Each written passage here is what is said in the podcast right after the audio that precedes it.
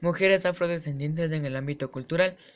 podemos conocer las afectaciones particulares que enfrentan las comunidades afrodescendientes de la región a causa de la pandemia, la contribución de las mujeres artistas en la recuperación de los espacios culturales,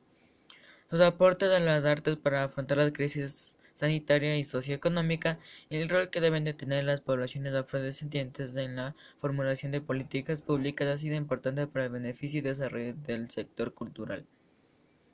En la actualidad, uno de los aportes de las mujeres negras eh, es la capacidad de replantear la historia y la realidad de los pueblos negros en América Latina, siendo ellas las escritoras que evidencian la conjunción del enfoque de género y lo étnico.